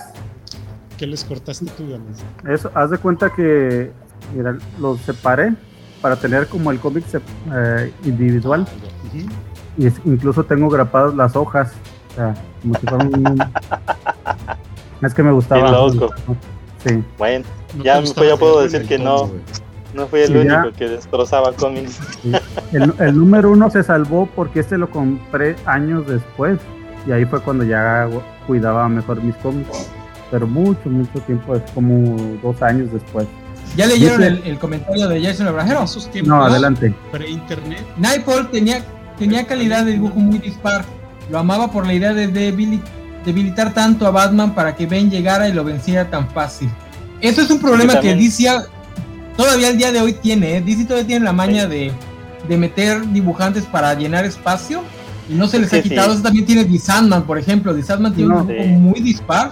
No, pero no es por eso, era por los equipos creativos. Los equipos creativos de cada, de cada número. De cada, ajá, sí, sí, pero... Eran cuatro equipos creativos para cuatro cómics que se entrelazaban las historias. Pero, pero imagínate, se trataba de cansar a Batman y yo creo que también de cansar a los dibujantes, ¿no? sí. Pero había, había unos dibujos muy buenos, o sea, déjame una imagen que me gusta mucho del Joker aquí. La de Hay una de Bane así señalando a Batman cuando está en la cueva. Ah, ah, ah sí. Eso, eso como me impresionó esa imagen. A mí me encantaba. Perdón, perdón, Sí, sí, sí, sí. Esta es. Por ejemplo, aquí. sí. La trama empieza con el Bane que llega a Ciudad Gótica y libera a los prisioneros de. No, a Graham Nolan. Graham Nolan, el dibujante. Graham Nolan.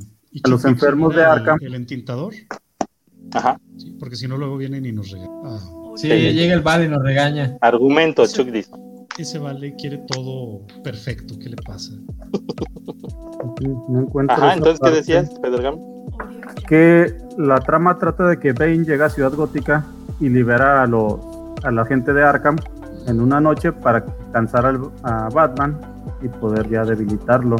Eh, y pues básicamente eso se trata, que el Batman tiene que enfrentar a la mayoría de sus villanos locos antes de llegar a la, pelea final con Bane. Se quejaban del golpe final de, Superman con Doomsday y también aquí tiene Batman con Joker que le pega hacia la izquierda y el Joker sale a la derecha. Fíjate que ahí, esa, es, esa parte de, de, la historia donde se encuentra con el Joker, por lo que leí, es el primer encuentro que tiene posterior a la muerte de Jason Todd. Entonces por eso se nota cómo enloquece el buen Batman y le pone la paliza de su vida al Joker. Pero esta, este dibujo me encanta. Mira el, el Joker que nos. El, el, comodín, aquí se llama el comodín. El comodín. Aquí dice que el, está pensando que el Robin lo mató, que ya había matado a un Robin y de repente Batman lo hizo regresar porque ahorita está Tim Drake. la cara de alucinado. Oigan, ya nos, ya nos dijo el Vale que si no sabemos los nombres de los autores, mejor ni los digamos. Anda enojado el Vale con nosotros, ¿eh? Es que este dibujo es de Jim Amparo y a mí me encanta el Batman Uy, de, el de Jim, Amparo. es de lo mejor que, pude haber yo leído en mi temprana. Es de los mejores Batman. desde los cómics. Sí. Y ese es el, o sea, a la gente le gusta, no, es que Batman mide 1,90 y tantos y pesa como 120 mil kilos. Y ves el de Jim Amparo y está todo delgadito, destelizado y se ve bonito. Pues, y ese es un artista más, ¿Dónde está tu fuente, men? ¿Dónde está tu fuente para que el Vale no se enoje que mide eso y pesa eso? En mi pluma. Yo... mi fuente, fuente Arial 14. al pobre Bay siempre lo tratan de meter en estos villanos noventeros, pero realmente era un villano que estaba bien escrito. O sea, sí era una buena idea y este no era el típico villano noventero como de repente quieren, quieren hacer creer. Vamos, poniendo los puntos sobre las IES. A, a Bane sí lo crearon exprofeso para lo que hizo al final de la caída del murciélago. ese sí es un hecho. Sin embargo, estuvo mucho mejor desarrollado que Doomsday. ¿Por qué? Porque tuvo mucho más, más números en los cuales aparecer. No sé si, si recuerdan, inclusive eh, en números previos a, Nightfall, al Nightfall que se publicó en México, eh, se hablaba de cómo se había hecho adicto al veneno, todas estas cosas. Entonces, sí tuvo un, desarrollo de personaje mucho más amplio y la verdad es que se nota. Aparte tuvo apariciones también previas a, todo este arco de, Nightfall porque tuvo un encuentro con Killer Croc, que también se la agarró como eh, su enemigo, ¿no? Por haberle, eh, o haberlo sacado precisamente de las alcantarillas, romperle el brazo. Y le puso Entonces, una madrina, ¿eh? Sí, sí, sí, sí. Entonces también se lo ganó como enemigo. Y, bueno, pues esa era, esa fuera, esas eran las intervenciones que tenía Bane, porque él quería ser el amo de Ciudad Gótica y estuvo venciendo a cada uno de los eh, amos de Ciudad Gótica, ¿no? De los villanos, para que él se quedara con, con, todo ese poder, ¿no? Entonces, a mí me pareció muy interesante precisamente por eso que comenta JJ, porque fue un personaje que al principio para mí, en lo personal, eh, estudió bastante a, Batman, a sus personajes de apoyo y precisamente descubre su identidad, ¿no? Que era lo que más eh, celosamente oculta a Bruce Wayne Batman, entonces eh, ahí demostraba toda esa capacidad que tuvo este personaje, este villano, ¿no? De llevarlo al máximo y, y bueno, previamente Batman pues ya también sabía lo que era capaz de hacer el Venom, ¿no? La droga, ya ven que hay un arco llamado Venom, entonces él ya también tenía esa, pues como eh, dato o, antecedente de lo que sería capaz, ¿no? Y, con Bane, pues es una droga más refinada, más estudiada ya para, para llevar al límite, ¿no? Del cuerpo humano en cuanto a fortaleza física. Y pues precisamente en eso es lo que culmina, ¿no? Como le rompe la, columna al hombre mortieta. Así es, y, el igual que sí, tenemos uno de los mejores Banes en la película de Batman, Batman y Robin. Oigan, dice el Vale, ya quiten el comentario de Gerson Obrajero. Y modo Gerson, anda enojado el editor contigo. Mil disculpas. Y además dice, dice amparo, no. amparo. Uy, discúlpame. Es lleva amparo. ¿Quién dijo amparo? No sé, aquí está peleando el vale. No sé que anda borracho ya. déjenme, les enseño este en lo que leemos el comentario de. No manches. Dice Gerson. Está bien caro, güey. Ponlo, a cámara, este, Gámez. Ben no era una masa de músculos, era una estratega que logró quebrar al murciélago, siempre tras bambalinas. Realmente Bane es otro de esos personajes que es el reflejo de Batman. En este caso, él crece en una prisión, es hijo de criminales, es un estratega, físicamente está en el top de su físico. Aquí, nada más que él no lo hace por entrenamiento, sino lo hace por el veneno. Dice Valentín García, el Gámez dijo Amparo. Gámez, me das asco, Gámez. No sería la primera vez. Es como el enano que dice Avengers. Pues es Avengers. Todos lo saben. Esa, vez se debe pronunciar con una ligera D, Avengers. Aquí nada más quiero hacer un comercial. Estén todos pendientes porque próximamente eh, en el jueves de unboxing tendremos la review completa de esta figura, de esta Ah, no, ya no quiero verlas porque me quedo con ganas de comprarla. Está muy, está muy inspirada en el mejor Bane de todos, que es el de la película de Batman y Robin, como decía este, el, buen Gámez. No, no, pues, está inspirado en, otro cómic, pero bueno, ese no es el tema.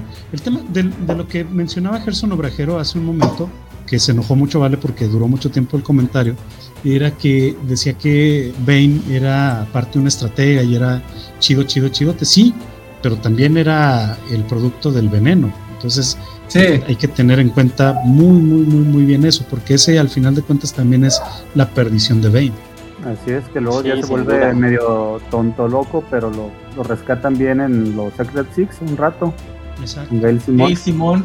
Como, como fue la perdición de Bruce Wayne en la serie de del veneno precisamente que dibujó magistralmente José Luis García Chabelo. José Luis García López. José Luis García López. ¿Tienes el dato? ¿Ya lo confirmaste? ¿Ya lo checaste? Checadísimo.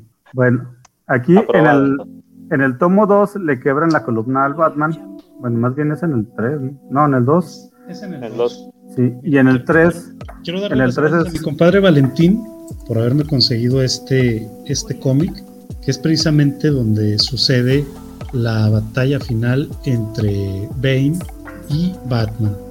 Y es una genialidad. Sí, sí, y luego buscan un reemplazo, y el reemplazo es el nuevo ayudante de Chichincle que tenían, John Paul Valley. Así se pronuncia John Paul, no Juan Pablo, como dicen la dice Juan Pablo Valle. ¿eh? Si no te lo veías venir que fuese el nuevo Batman. No, pues se lo sacaron del lano, ¿cómo te ibas a ver venir? el cual era un chavillo que rescató de la miniserie con que lo disfrazaron de Israel. Que, lo, usó la Orden de San Dumas como su asesino. Qué buena serie la de Israel, ¿eh? A mí, a mí es de las que me siguen gustando mucho de toda la vida. Ay, a mí Israel nunca me ha gustado, la verdad. ¿No te gustó? A mí me impactó el dibujo de, de Joe Quesada en, ese, en esa serie. Ahí lo conocí. ¿Estás seguro que hay yo Quesada? ¿Seguro, seguro? Si mi, si mi memoria no me falla, sí. Bueno, tú sabías que lo creó Denis O'Neill, ¿verdad? sí. Dice el vale, Juan, ¿Estás seguro? que tu cámara está empañada a la mitad.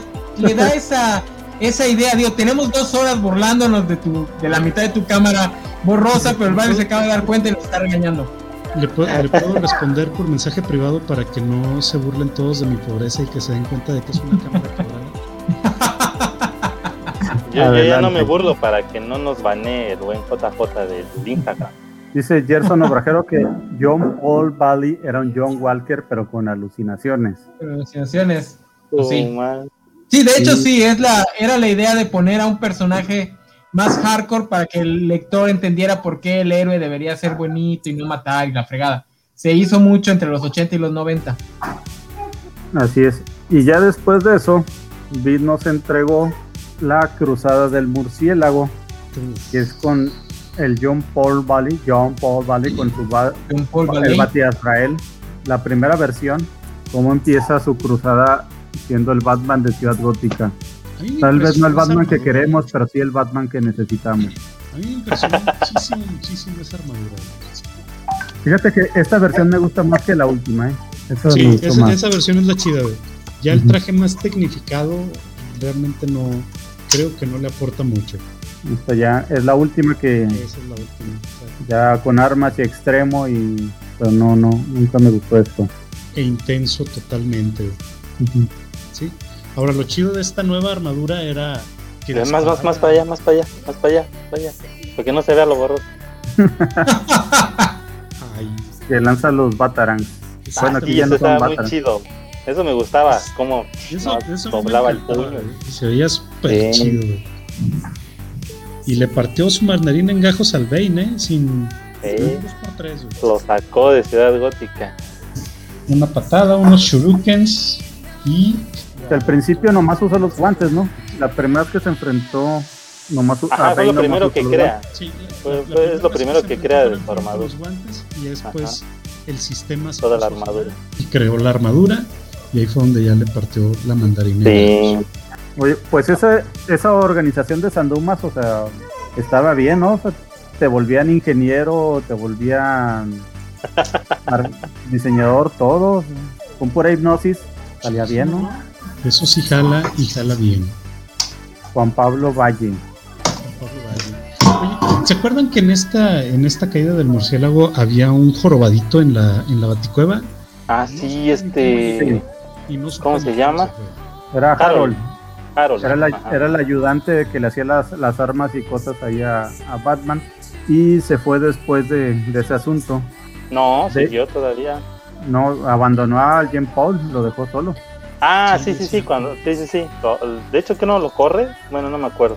Pues se pelean porque estaba sordo y no, y mudo y nomás dijo, ¡Ah! y se fue. Ah. No me gustó el, el, final que le dieron al personaje de, de Carol. Hay un arco en el que traiciona a Batman. Ah, ¿te cae? Sí. Sí, es que no le dio plan dental. Solo le pagaba a Alfred, imagínate. Sí, y que es el, es el que no adoptó, o sea, adoptó a todos menos a él, que pues. Qué gacho. no, no es que no podía, no había espacio para el batijorobado en la batifamilia, entonces. Así es.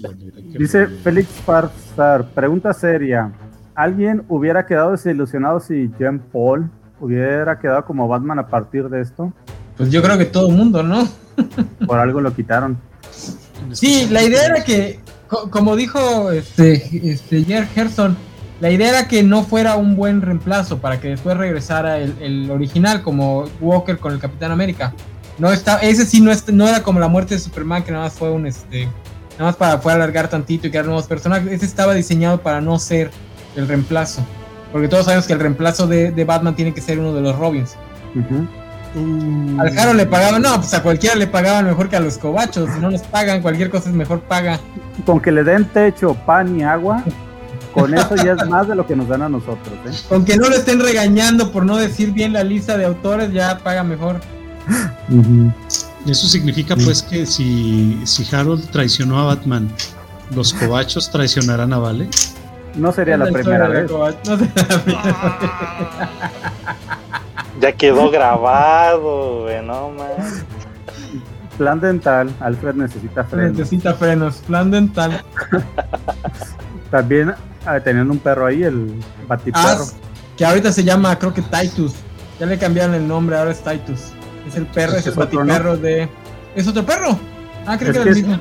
Pues es el mismo, ¿no? Es que no sé si es el mismo, pero este por aquí tenía el cómic. Batman se lo, se lo encuentra en una reserva india, este mm. perro. Es que no me acuerdo si tengo el número en cuestión donde. Acá está, mira. Voy a poner. Este es el batiperro de esa época. Ah, ya, es otro entonces. Sí, este es el que tenían ahí. Este, en una aventura, en una reserva india, se traen a este perrito y trae un murcielaguito en el pecho. Ah, qué chido. Este, como estaban los cómics chiquitos antes de que ya cambiaran a, al tamaño normal. ¿Cómo me, ¿Cómo me desesperaba ese tamaño de cómic? Estaba padre, a mí sí, sí me gustaba. No, la neta no, nunca me cayó. Oye, y total, pues este, llega el nuevo Batman, empieza con sus locuras, mata por ahí a un villano ni segundón, este, lo, lo que le sigue a segundón, este, lo deja caer a un bote de ácido o algo por el estilo, si mal no recuerdo, corríjanme por favor. No era una cerera, era un metal caliente, ¿no? lo deja morir. tienes razón, Lo deja morir, más que tirarlo, lo deja morir. O sea, lo pudo haber rescatado, pero es que lo iba persiguiendo el personaje se llama Matadero y se cayó y lo, pudo haber rescatado porque era cuando ya tenía lanzaba la soga de los guantes. Yo se lo recriminó mucho Tim Drake, si no recuerdo también, y a partir de ahí se da la separación entre Robin y Batman.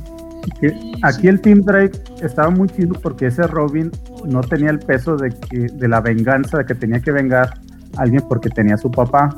O sea, él quiso ser Robin por serlo, porque quería ayudar y porque descubrió que Bruce Wayne era Batman él solito. Y ya fue el, Bruce el que lo padrina y no, está bien. Fueron sus detectivescas lo que le ganó el puesto de, Así es. De Robin en, en ese entonces. Sí que creo que es el único de los Robins que sí está dispuesto a ser Batman en algún momento.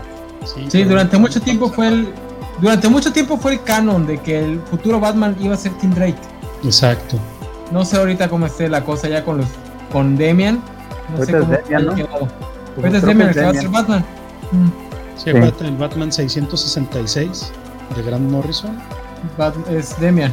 Es Demian, efectivamente. Entonces, pues sí, hay, hay, cosas chidillas. ¿Qué otra cosa rescatable podemos recordar de, de, Night's End?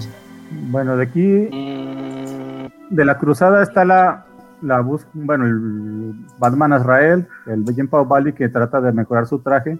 Y por el otro lado, Bruce Wayne se va en la búsqueda de su interés amoroso aquel entonces, Sondra Kilsonling, que era una, una doctora que atendía al papá de Tim. Exactamente. En inválidos. Bueno, en gente que se había golpeado y que. inválidos, que Bueno, en gente que necesitaba rehabilitación física. No era quiropráctico. Pero ¿eh? mucho mejor que, la película. metahumano, ¿no? Por eso es que recuperaba a sus pacientes.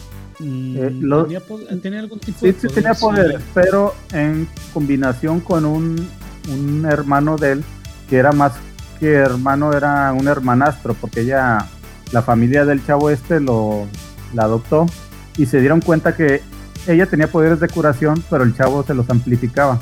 O sea, sin, los, sin el chavo, los poderes de ella no, no servían mucho, eran muy, muy leves. Y el chavo ya creció, pero el mono este quería usar, o sea, le podía amplificar los poderes a la inversa, en lugar de curar, para matar. De hecho, era como una especie de Dead Note porque si esta, si la chava está. no, ese sí no fui yo, eh. No, este, cayó un rayo. Sondra era psíquica, aquí dice Gerson.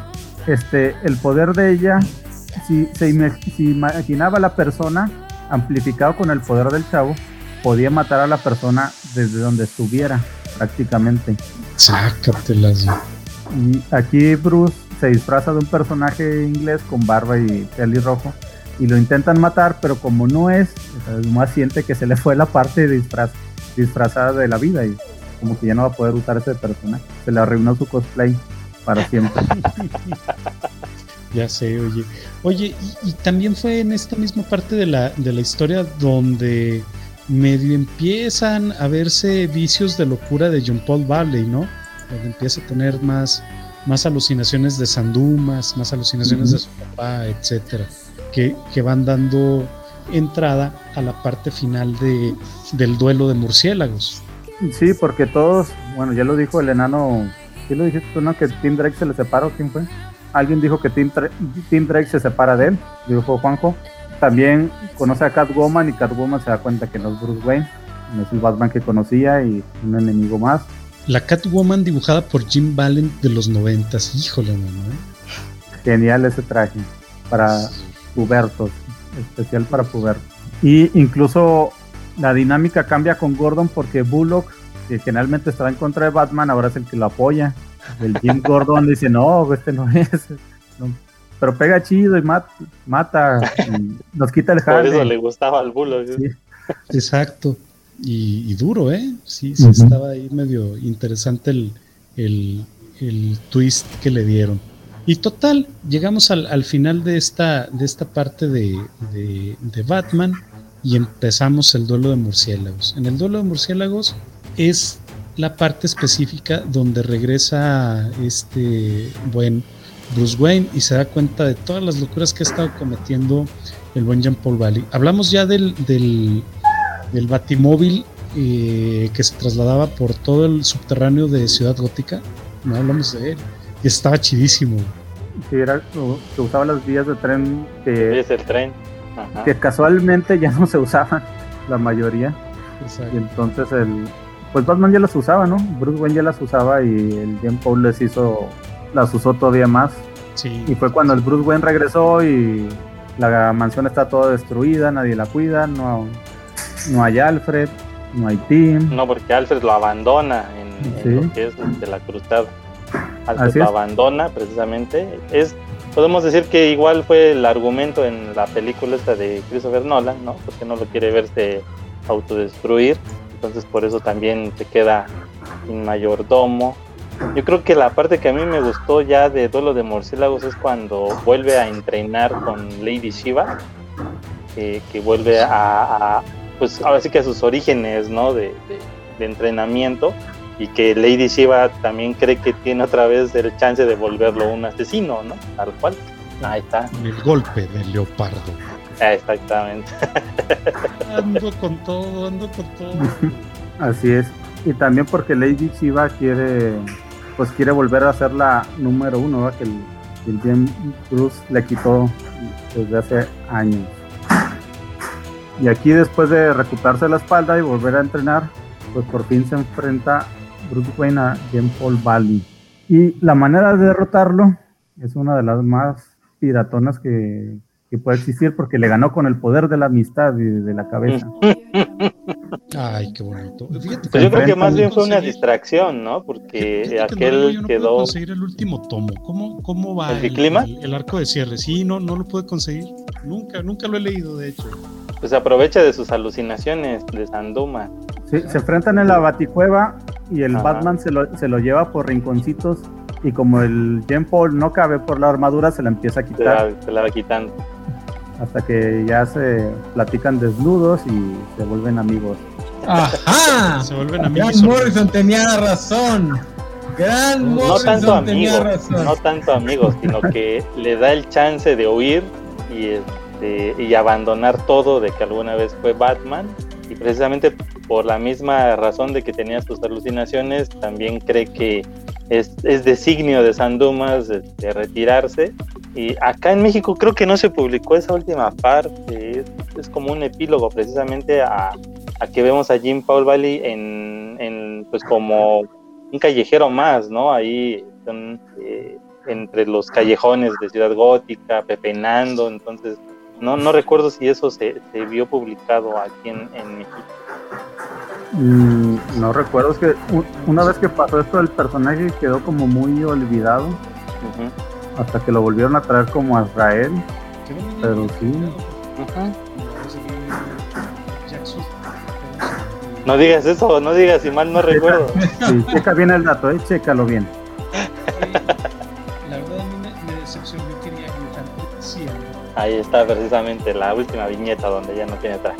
Y dice Félix Farsar que tuvo su propia serie y también la publicó bien. Pero ya como. yo no tengo toda. Bruce, ¿por qué te desnudaste? Vamos, a pelear el lodo, muchacho. Este no es lodo, es la mesa de cirugía. Pero para qué te. Ay, y ahí fue como Bruce Wayne recuperó el manto y es cuando cambia el traje, ¿no? Ya no es azul, ya, lo, ya es, el negro. Ya lo hacen todos esperábamos que, que, Bruce Wayne siguiese, fue, siguiese siendo Batman, pero, pero... No, llega Hijo Pródigo. Hijo Pródigo. ¿Por qué, ¿Por qué toma Dick Grayson el manto en lugar de Bruce? Porque se fue de vacaciones el Bruce, dijo, no, fuga. ¿Con Chandra Kinsolving? no, la, la, la Sondra quedó en estado así infantiloide. Ajá. Y con la última quedó así como en estado así creyendo que era una niña, se quedó en regresión. porque la forma con la que el, hermano se aprovechaba de él era haciéndola pensar que eran niños todavía. Entonces la, sombra ya no pudo regresar. Lamentablemente. Y ahí fue donde otro personaje de apoyo fue olvidado. Ya no volvió a salir. así malaón. Se quedó así para toda la vida. Así es. Y ya en, Hijo Pródigo, pues es cuando el Batman le pide ya formalmente al Dick Grayson que sea Batman un rato, en lo que él va al super, porque pues no tiene que ir a buscar a Alfred, ¿no? Porque pues no, no recuerdo cuál, cuál es la excusa, pero él aparte es cuando ya empieza a formar la idea esta de hacer eh, a Batman de manera internacional, porque eso lo, lo continúa hasta cuando pasa todo lo de Batman Rip. Entonces, eh, en este, en, Hijo Pródigo desaparece Bruce Wayne otra vez porque quería mejorar su tecnología, su traje, todo eso, ¿no? Porque cuando finaliza Hijo Pródigo, que inicia Troika, ahí vuelve a regresar eh, Bruce con el traje totalmente oscuro, que es lo que decía hace un ratito, y, de hecho hasta se, supuestamente, ¿no? Dan a entender que es más, eh, causa más miedo, ¿no? Más impresión su nueva apariencia. Mm, ahí está, Troika.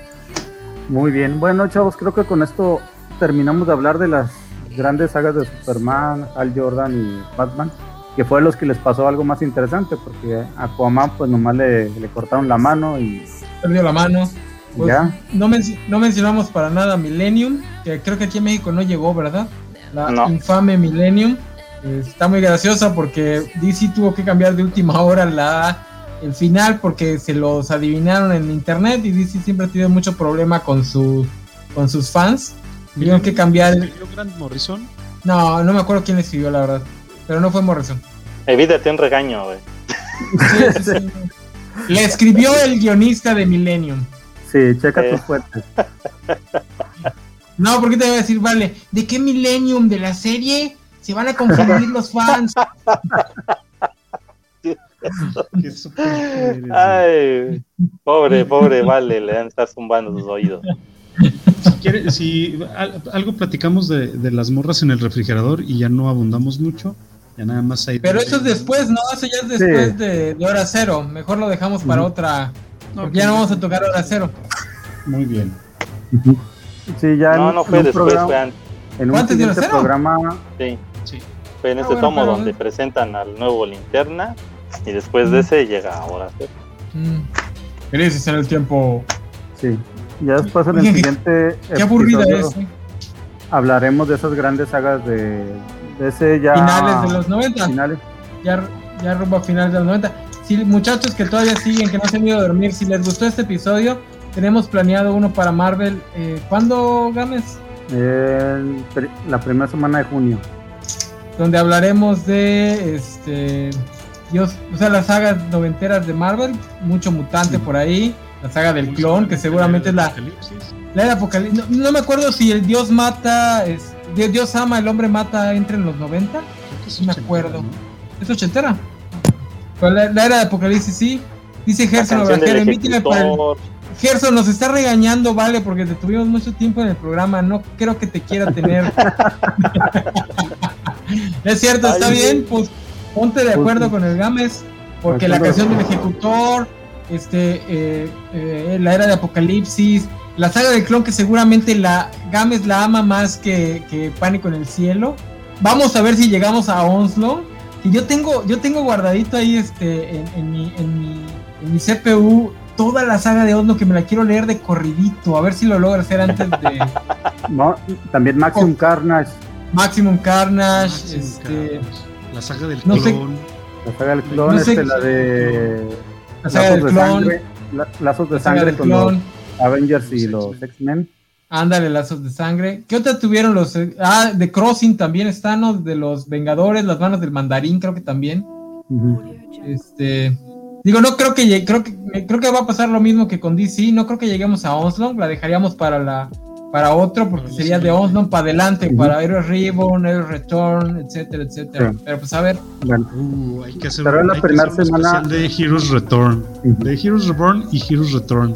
Que, que ahorita están rehusando la, el nombre. Muy bien, no, pues vamos cerrando, chavos, porque ya son las 11 de la noche. Sí, porque a ver si no se me va la luz, está cayendo mucho rayo de este lado. Vamos a empezar contigo, Carlos. Eh, Antes de que se vaya. Pues bueno, eh, sin duda todos estos eh, títulos que pudimos leer en los noventas fueron de mucho entretenimiento. No, no recuerdo cuántas veces leía y releía y releía todo lo que fue la caída, la cruzada, duelo. Y este y, bueno, eh, sin duda alguna yo creo que de estos tres personajes, para mí en lo personal, el más trágico siempre ha sido y será eh, Al Jordan, porque es, es, la caída de un héroe, el mejor, eh, se vuelve el villano, ¿no? Por seguir sus propias convicciones. Y yo creo que de, de, esos tres personajes que abordamos hoy, para mí, y siempre lo he dicho, él es el más trágico, es mi favorito. Nunca había leído nada de Linterna Verde porque pues a México sinceramente no había llegado nada del personaje de manera impresa. Con él, eh, con Crepúsculo Esmeralda, me introduzco yo a este personaje y, bueno, todas sus, sus, nueve tomos, que era todo lo que nos contaba, lo que había sido el cuerpo de los linterna y todo eso, me, se me quedó muy, muy grabado y creo que ha sido de mis favoritos en, en estas épocas. Bueno, pues a mí me encuentran en el sector Comic MX, en Facebook, Twitter, Instagram, Blogspot, YouTube y también en la aplicación Freaking. Muy bien, muchas gracias. Juanjo. Pues gracias por acompañarnos, eh, gracias por invitarme, Gámez, Enano, Dark Cloud. ¿Qué les puedo platicar? Pues la, neta es que el haber recordado todos estos cómics eh, noventeros donde realmente uno se inició con, los cómics es, es, es volver a agarrar aire. Eh, me quedo con las historias de Batman, que son las que me, conmovieron hasta cierto punto de decir, pobrecillo, ¿qué le pasó? Pasando obviamente por mi favorita que es Crepúsculo Esmeralda, sin lugar a dudas. Eh, y pues les recuerdo que pueden encontrarme en mi Instagram, jj-burseaga, donde eventualmente ponemos fotitos medio chidas de, de las figuras que descajamos. Y los jueves de unboxing también por aquí tenemos este, algunos, algunos unboxings pendientes de, salida. Entonces esténse pendientes y estaremos en contacto dentro de poco. Muchas gracias. Nano. Pues como, como dijo Carlos yo igual rescato Crepúsculo Esmeralda. Creo que la historia esa parte de la historia de Jordan está muy desaprovechada deberían darle un poquito más este rehacerlo un poquito más la caída del murciélago está, igual está buena, pero sí la han explotado bastante. La muerte de Superman ya no, este, la ya no tiene más de dónde sacarle. Fue un, truco de una sola jugada.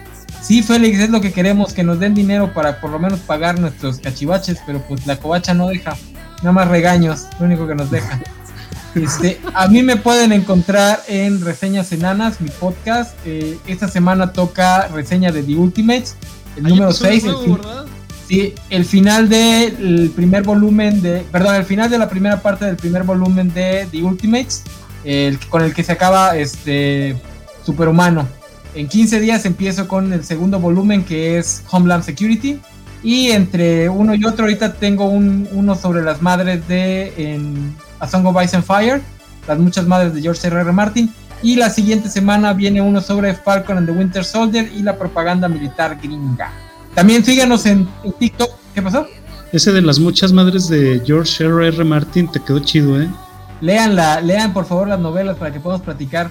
Este, síganme igual en TikTok. Me, dieron ganas de leerlas. Con, léelas, léelas. Que, que platicaste me dieron muchas ganas de leerlas. Este, igual estoy ahorita activo en TikTok, ya le agarré la onda a cómo editar de forma rápida. Hoy subí un video sobre el Bechtel Test, ayer hablé un poquito de Jupiter's Legacy, antier no me acuerdo, pero he estado medio activo. Igual ahí el Jorge está activo, síganos y chance nos ponemos a hacer un bailecito sensual para ustedes. Muy bien, muchas gracias, enano. Este, no me queda más que despedirme y recordar esas viejas sagas y releerlas. Hay unas situaciones, bueno, Pánico en el Cielo, ya les conté mi historia, pero no sé, disfruté releerla. Tiene unas situaciones cómicas divertidas, algunas, algunas escenas Aquí yo estoy con pánico en el cielo, güey, está trolando mucho. está para allá el pánico que en el cielo. Y la muerte de Superman, pues también la leí. Las, las últimas viñetas son así medio impactantes emocionalmente, pero porque sabes la situación en la que están. A final de cuentas, pues como dice el enano, es un truco de una, una vez y eh, es como dar una vuelta en una curva a 200 kilómetros por hora, pues nomás una vez en la vida. Así que, pero nos ofrecieron buenas sagas y Beat pues hizo la lucha en traernoslas de cierta forma que pudimos más o menos disfrutarlas. prácticamente todo Nightfall nos llegó de ininterrumpido. Tanto Nightfall, la cruzada y el duelo murciélagos, igual con Superman, con la caída y el reino de los Supermanes y las cosas intermedias. Y pues hay que darle chance a, revivir la nostalgia noventera de los noventas. así es. Les recuerdo suscribirse al canal de YouTube de La Covacha. Suscríbanse, ahí se pueden nos pueden apoyar suscribiéndose mensualmente por algunas recompensas Mientras estás diciendo eso, pon el comentario de Félix Farsar de las 11.05 de la noche, por favor. Ay, dice 11.05. Otra vez, si se suscriben, tal vez este sueño se haga realidad. Si nos apoyan, puede que algún día nos compren cachivaches para las transmisiones y que ya no se vea tan todo el asunto. El teletón de la covacha. Los covacholares no pagan, sí, pero nomás caen en, la caen en las manos de cierto editor que nos regaña si nos damos datos exactos al dedillo. Va a decir, y así quieren que les pague. No, pero ahora menos, menos nos van a llegar las cosas. Podría ser peor. Nos pueden seguir en todas las redes sociales en las que estamos: Facebook, Twitter, Instagram, YouTube, TikTok, este, Discord. Tenemos canal Discord también aquí en Twitch. Se pueden suscribir a Twitch gratis si tienen su cuenta Prime. Se meten en la cuenta de Prime, Prime Juegos, Prime Gaming, la ligan con su cuenta de Twitch y así sin gastar un solo peso nos están apoyando. De todos modos ya les están cobrando el servicio, o sea que... Chale, a mí me taparon. Pero saliste en el video. saliste en el video. Pero así nos, es una forma muy sencilla de apoyarnos sin gastar un solo peso. ¿sí? Este, a mí me pueden seguir en... ¿En dónde me siguen? En Twitter como Spider Games, en Facebook en La Covacha y nos vemos la próxima semana. La próxima semana aún no decidimos qué tema hay, creo que va a ser sorpresa otra vez. La caja, la caja. Vamos a darles dos, opciones y la caja. A partir del, fin, del fin de semana les damos las tres, tres opciones. Dos opciones que ya veremos, tal vez sea las tortugas Dragon Ball y la caja, o ya veremos.